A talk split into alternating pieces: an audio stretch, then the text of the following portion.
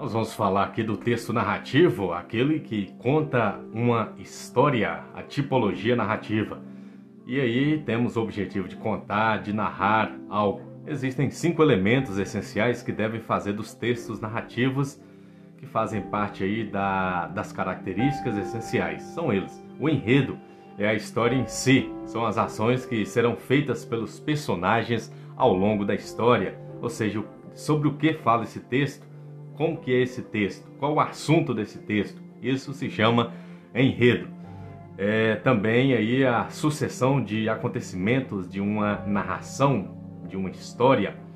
O personagem ou os personagens são aqueles que fazem parte da história. Podem ser seres humanos, animais, objetos, aí depende da criatividade do escritor que vai permear essa história. Então, personagens são pessoas, são ideias, que fazem com que essa história seja uma história muito boa de ser lida. O tempo é a marcação temporal da história, passado, presente, futuro, onde se dá essa história, qual é o tempo dessa história. O espaço são os lugares, cenários em que a história acontece.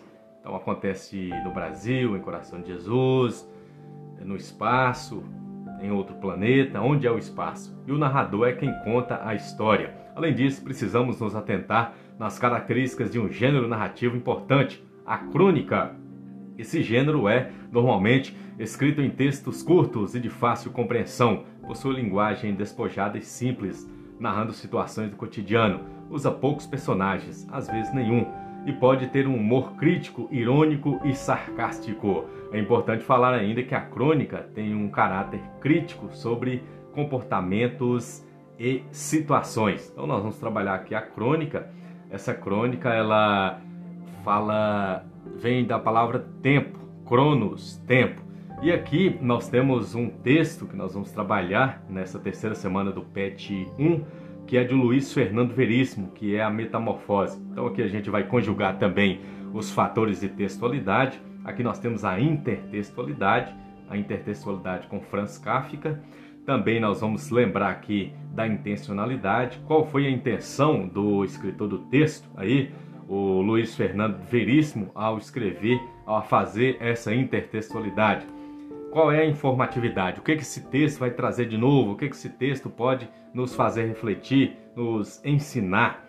Esse texto tem coesão, esse texto é bem estruturado, palavras corretas, bem cimentadas, bem colocadas, esse texto tem coerência, tem sentido.